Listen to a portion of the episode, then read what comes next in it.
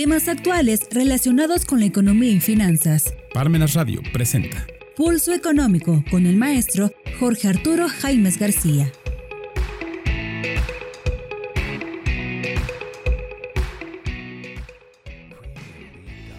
¿Qué tal amigos? Este es su programa Pulso Económico, programa correspondiente a este martes 28, con el cual estamos cerrando el penúltimo mes de este año que termina 2023. Pues bien, el pasado programa nos ocupamos de hacer algún análisis de pues lo que representa en términos económicos el desastre que dejó el huracán Otis en Acapulco, relacionado también con el, eh, los siniestros y el asunto de los eh, seguros Así que eh, hasta este momento se, sabe que aumenta a 20.141 millones de pesos pagos de siniestros en Guerrero por Otis, de acuerdo a las aseguradoras. La cantidad de pagos que convierte a Otis en uno de los eventos naturales más costosos para las aseguradoras se da pese a que Guerrero no es una de las entidades federativas con gran participación en protección financiera.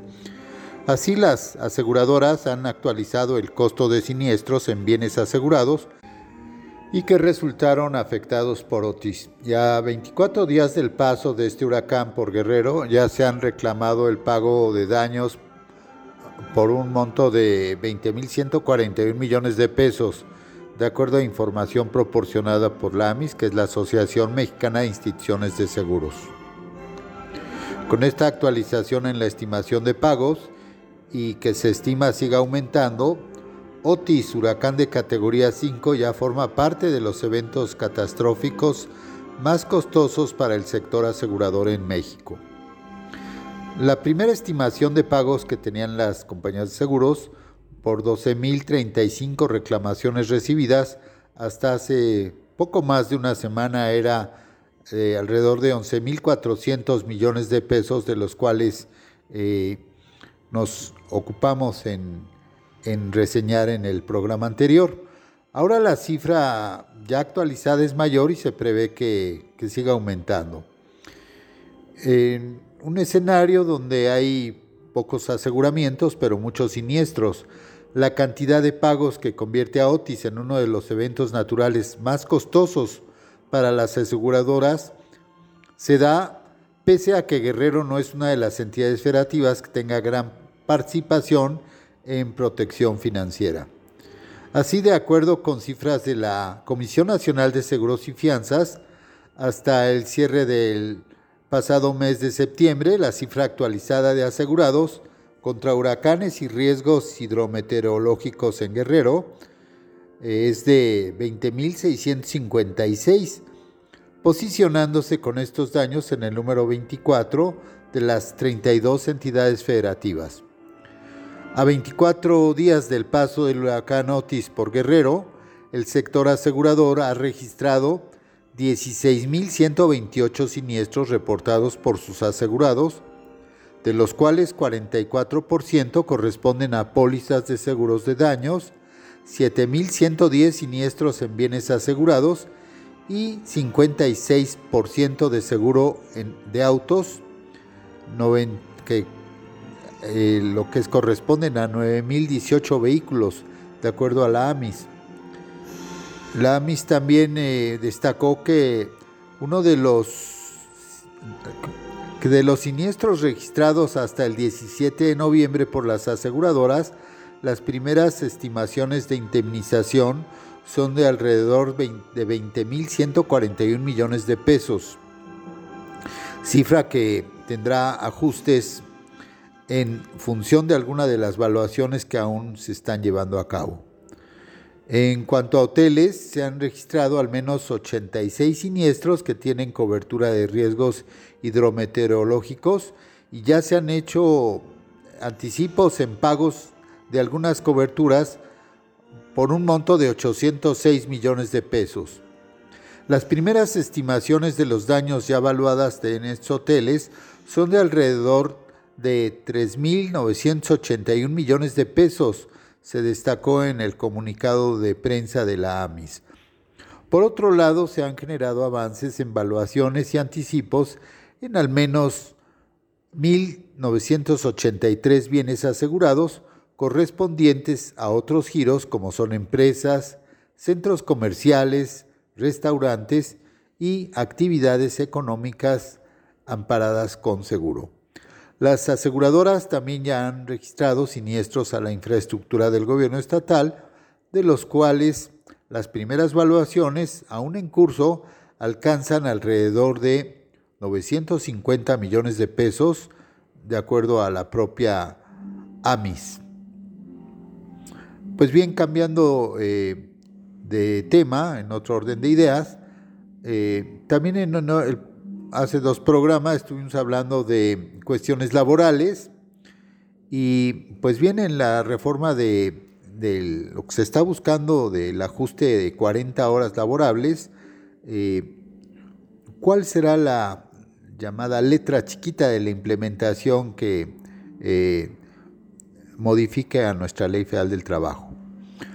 Eh, legisladores coincidieron en que la reducción de la jornada laboral es un asunto que se debe discutir eh, pronto en el Pleno de la Cámara de Diputados, previo dictamen que tenga la Cámara respectiva, y después en una segunda fase definir la implementación en una modificación a la Ley Federal del Trabajo. La reforma de la jornada laboral podría aprobarse en dos fases. La modificación a la Constitución, es decir, al artículo 123, para que posteriormente se hagan los ajustes, los cambios necesarios a la ley reglamentaria del artículo 123, apartado A, que es la Ley Federal del Trabajo, para establecer reglas puntuales para su implementación, de acuerdo a lo que los legisladores federales están analizando y en estas letras chiquitas se podrían incorporar aspectos como la gradualidad o la flexibilidad de la norma. Así, la visión es de que se reforme el artículo 123 de la Constitución en el apartado de la jornada laboral para después reglamentarlo en la Ley Federal de Trabajo como otra reforma reglamentaria. ¿Cómo le van a hacer? ¿Cómo se va a distribuir esos días de descanso? Bueno, pues eso ya se tendrá que negociar de acuerdo a lo que eh, se está platicando en la Cámara de Diputados y en el cual pues también se han dado espacio a, participación de Parlamento Abierto, que es pues obviamente quienes están eh, involucrados con este tema, como son el caso de los empresarios. La ruta para la implementación de la reducción de la jornada laboral no está eh, aún bien definida, pero es un aspecto que consideran las fracciones parlamentarias que podrían realizarse en la legislación secundaria. Es un tema que se tendrá que tocar y que según ellos no debe preocupar y ocupar. No es, no es si se aprueba o no, sino cómo se va a aprobar y bajo qué consideraciones para que se inicie ese proceso. Según señalaron los legisladores, quienes además consideraron que la reforma se debe discutir pronto en el Pleno, lo que sería ya el primer paso hacia la reducción del límite legal de horas de trabajo, eh, reconociendo que se requiere complementar con reglas para una implementación gradual y flexible. Es decir, señalan estos legisladores que no están en contra de las empresas, de los empresarios, en los parlamentos eh, abiertos, ellos vinieron a plantear su situación y se está en la obligación de escucharlos, y en esa dinámica como legisladores deben pues eh, ver las mejores formas sin que se afecte a los empresarios y que los trabajadores obtengan eh, el beneficio que se está buscando. Eh, por otro lado, quien presentó la iniciativa de las 40 horas, que es la diputada Susana Prieto Terrazas de Morena, eh, reiteró su postura, en torno a la aprobación de la reforma constitucional sin cambios al dictamen aprobado en comisiones, lo que implicaría una implementación eh, inmediata. Y en ese sentido, la gradualidad, eh, pues, es algo que no les está pues agradando mucho a los legisladores morenistas, ya que pues señalan que no abona nada esa gradualidad a la reducción de la jornada laboral y que es importante que se parta de la base de que si se toma en, en referencia a Chile, pues que no es el caso de México, ya que México es el principal socio económico de, Estados Unidos. Así que eh, no se necesita eh, pues llevar otro camino distinto al que se está trazando. Eh, sin embargo, se opinó que tras la aprobación de la reforma constitucional será necesario, según se señaló esta diputada referida, que se le incorporen dientes, dientes, bueno, este es un sentido figurado, a decir que haya un aspecto coercitivo en la Ley Federal de Trabajo para que se respete el nuevo límite de horas de trabajo. Lo cierto hay que decir es que si bien eh, pues es algo eh, un tanto disruptivo esta, esta, esta reforma de eh, así rajarla, bajar las 48 horas a 40, que serían pues promedio 5 días de trabajo, de 8 horas. Eh, también hay que decir que hay muchas empresas que abusan mucho de, pues de la jornada laboral en la cual eh, al trabajador se le exige que se quede 9, 10 y hasta más horas sin que se haga ninguna consideración del pago de las horas extras en la mayoría de los centros de trabajo. Y esto pues es totalmente pues violatorio, ¿verdad? Eh, y va en contra de pues los propios trabajadores. Es un aspecto pues ya no digamos que se rebaje como lo plantea esta reforma de 48 a 40 horas, sino realmente la situación real de que en muchos centros de trabajo se abusa de lo que es la jornada laboral en cuanto a las horas que, que debe todavía permanecer el trabajador en función del trabajo, de la actividad que tenga asignada y que eh, pues también en ocasiones hasta se le amenaza de que pues no ponga en riesgo su trabajo. Así pues, la reforma que se discute en la actualidad en la Cámara de Diputados es una modificación eh, a la Constitución para establecer el derecho a dos días de descanso por cada cinco días de trabajo lo que implicaría en la práctica una disminución de 48 a 40 horas en el máximo legal permitido por semana. Amigos, los invitamos a continuar con nosotros en Pulso Económico después de este muy breve corte en Parmenas Radio. Si te interesa algún tema en particular, te invitamos a solicitarlo a nuestros teléfonos de contacto o en nuestras redes sociales. Regresamos. El derecho procesal fiscal en México se ha descuidado en gran medida debido a las constantes reformas fiscales que dificultan la estabilidad legislativa y la falta de teorías que expliquen estos cambios. Estas modificaciones a menudo se realizan para corregir errores en la legislación o cumplir con compromisos internacionales en lugar de proteger los derechos fundamentales de los contribuyentes. Como resultado, la relación entre contribuyentes y autoridades fiscales se ve afectada, ya que muchos desconocen cómo defender sus derechos. Parmena Centro de Estudios ha respondido a esta necesidad al ofrecer una especialidad en Derecho Procesal Fiscal. Esta especialidad incluye 11 materias que abordan temas esenciales como la teoría del derecho, teoría de las contribuciones, derecho constitucional fiscal y derecho procesal fiscal, entre otros. Además, se exploran herramientas para hacer valer los derechos de los gobernados, se enseña metodología de investigación y se analizan las tendencias actuales de fiscalización.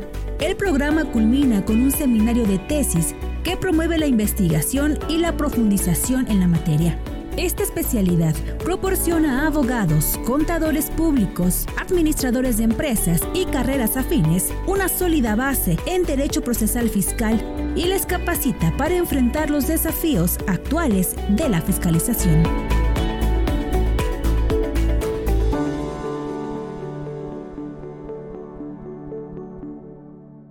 Continuamos. Amigos en Pulso Económico. Pues bien, eh, aprovechamos para enviar un cordial saludo a la abogada laboralista Patricia Anaya, quien eh, nos hace el favor de escucharnos. Pues bien, eh, la reforma que se discute actualmente en la Cámara de Diputados, como señalamos, si bien es una modificación a la Constitución para que se establezca ese derecho de dos días de descanso, por cada cinco días de trabajo va a implicar, pues en la práctica, una disminución en el máximo legal permitido por semana, rebajando ocho horas de trabajo. Y la propuesta que ya fue aprobada en la Comisión de Puntos Constitucionales está pendiente de discutirse en el Pleno.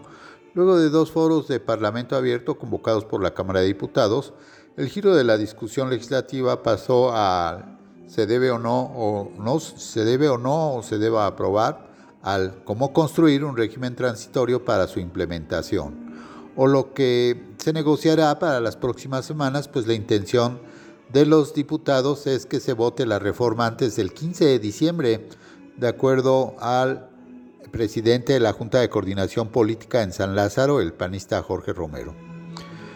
Pues eh, se coincide en que eh, este tema, los legisladores coinciden que si bien la reducción en el tiempo de la, jornada laboral eh, podría impactar a las empresas con los costos asociados a la nómina, esto será compensado por el incremento de productividad que, tendrá, que tendrán al disminuir la jornada laboral.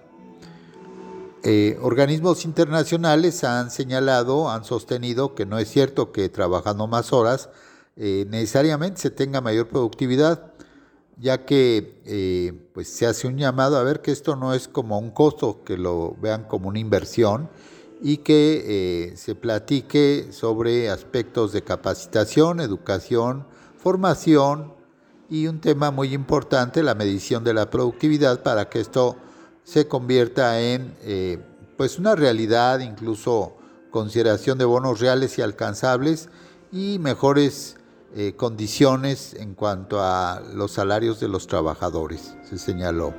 Y en esa misma línea se opinó que la baja productividad se vincula con la ausencia de programas tanto del gobierno como de eh, los privados, que ayuden a tener fuerza laboral motivada. Si el trabajador tiene buenas prestaciones y un buen salario, realmente pues le va a echar muchas ganas, esa es la visión. El problema es que no hay una implementación de motivación y esto es una parte importante. Eh, de esta manera, la reducción de la jornada laboral, las pues la, jornada como tal quedarían los horarios con las reformas. Destacaron los trabajadores en que, de acuerdo a los diputados, que los trabajadores en México tienen jornadas extensas que impiden una conciliación entre la vida personal y laboral, mermando su salud y otro argumento a favor de avanzar con la reforma. La Cámara de Diputados ha realizado mesas de discusión para aprobar que los, mexicanos trabajen seis y no ocho horas diarias y que buscarán aprobar antes del 15 de diciembre con la reforma constitucional para que se reduzca la jornada laboral de 48 a 40 horas. Y así las cosas, pues hay posibilidad de que se aprueben en este periodo y eso es lo que están buscando pues la bancada morenista eh, a partir de la presentación de la iniciativa, según este se refirió por parte de la comisión. Y así las cosas, el pasado miércoles 22 de noviembre, la presidencia de la mesa directiva de la Cámara de Diputados recibió las conclusiones del Parlamento abierto que se realizó con el objetivo de debatir la propuesta. Las modificaciones propuestas a la reducción de la jornada de trabajo contemplan horarios diurnos y mixtos. Los cambios se van a hacer en el apartado A del artículo 123 de la Constitución. Y así las cosas, los horarios diurnos están contemplados de las 6 a las 20 horas y la reforma contempla laboral, laborar 6 horas dentro de ese espacio de tiempo. Para las jornadas laborales mixtas que abarcan desde temprano hasta la madrugada se propone laborar máximo 7 horas y media. La jornada laboral nocturna va de las 20 horas a las 6 horas del día siguiente y se propone que la duración máxima de la jornada laboral sea de 7 horas. Eh, ¿Cuáles serían los grupos de trabajo para analizar el cambio a los horarios laborales? Bueno, pues eh, es importante considerar que aunque la discusión se realice y la reforma se apruebe, esta se va a aplicar a partir del año 2024 y esto es a partir de su publicación en el Diario Oficial de la Federación. En cuanto a los salarios mínimos, probablemente de lo poco rescatable del gobierno del Obrador sean sus reformas laborales, no solo en el aumento de las, del, al salario mínimo, sino en el aumento de las vacaciones, el control del outsourcing, el aumento en el reparto de utilidades y las reformas legales para democratizar la vida sindical y acabar con los contratos de protección. Durante los últimos 35 años, desde 1982 hasta 2018, el salario mínimo perdió más del 60% de su capacidad de compra y fue una política premeditada para, de acuerdo a los secretarios de Hacienda, se aumentase la competitividad del país y la atracción de inversiones extranjeras. Todo esto a costa de pues, eh, hacer un pago realmente precario al trabajador. Se decía que aumentar el salario mínimo provocaría inflación que nulificaría los aumentos, lo cual es eh, falso, como se ha demostrado, y eh, pues en este sexenio que el salario se ha aumentado en términos reales 80%, no ha sido un elemento de carácter inflacionario de manera relevante. La que, tenemos actualmente es producto de la guerra entre Rusia y Ucrania, esa, esa inflación, y no por el aumento de los salarios mínimos. Hasta hace unos meses, en una eh, plática que se tuvo con el presidente Fox, se comentó que uno de sus grandes errores fue haberles creído a los funcionarios de Hacienda que eh, precisamente el que si se aumentasen los salarios se dispararía la inflación. Aún con los aumentos, el salario mínimo sigue siendo insuficiente para sacar a la gente de la pobreza. El salario debería ser 50% mayor al actual para garantizar la compra de dos canastas básicas, que es lo mínimo que requiere una familia. La gente agradece los programas sociales, pero sabe que es a través de su trabajo como va a salir de la pobreza.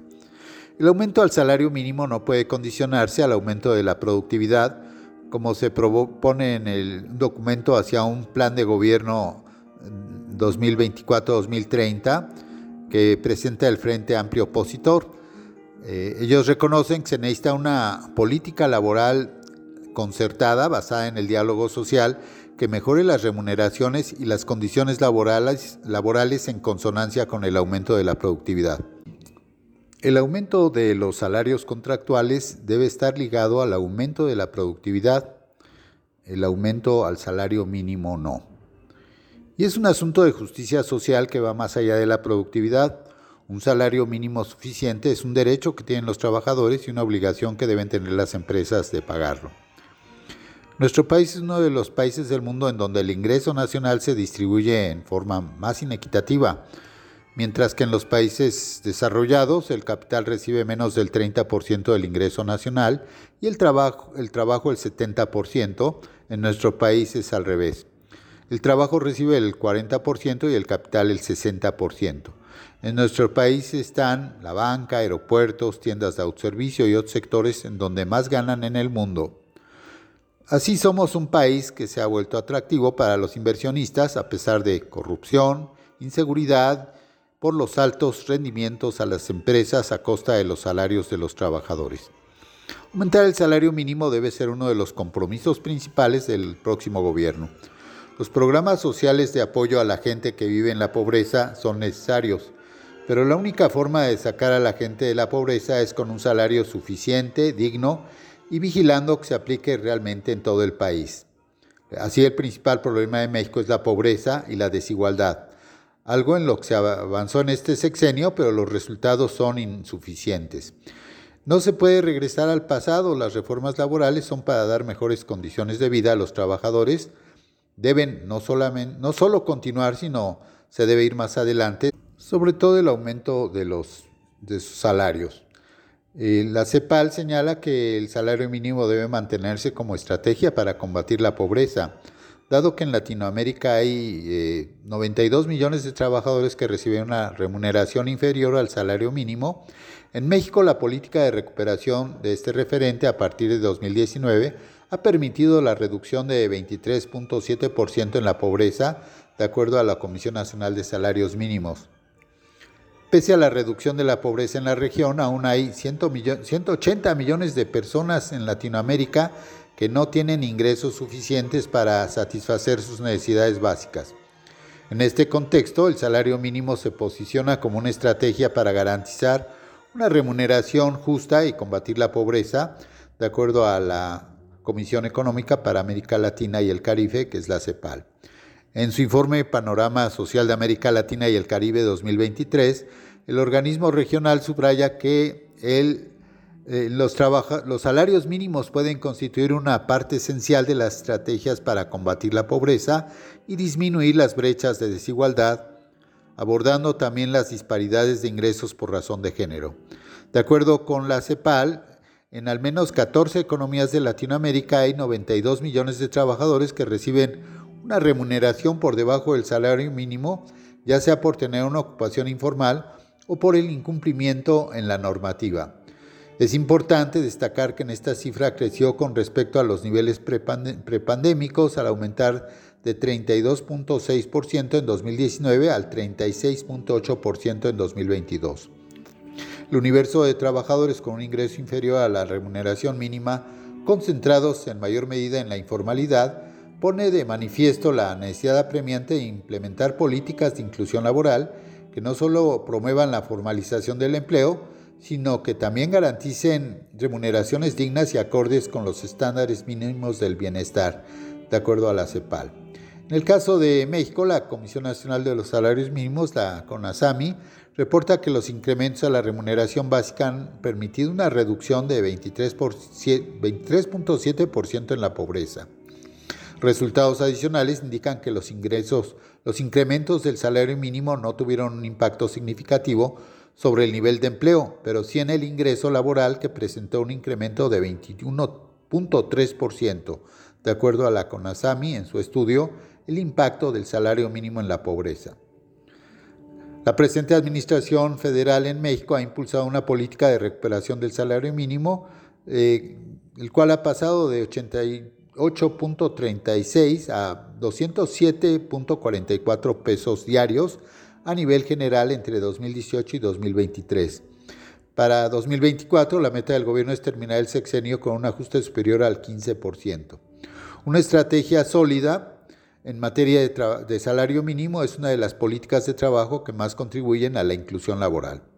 Latinoamérica, del 37%, 37 de las personas en edad de trabajar está fuera del mercado laboral. La mayoría, mujeres y jóvenes, y casi la mitad de los ocupados se encuentran en un trabajo informal, con ingresos insuficientes y en situación de pobreza o sin cotizar a un sistema de pensiones. Destaca la CEPAL en su informe que el acceso a empleos de calidad que proporcionen ingresos para que los, hogares superen la pobreza y garantizar el acceso a la protección social contribuye de manera significativa es reducir la informalidad laboral y pasar de la inserción a la inclusión laboral sin dejar a nadie atrás. Pues bien amigos, hasta aquí con nuestro programa de Pulso Económico. Les agradecemos como siempre su atención y los esperamos muy pronto. Eh, los invitamos a continuar en la frecuencia de Parmenas Radio, la voz de la cultura del sur. Hasta pronto. Parmenas Radio presentó Pulso Económico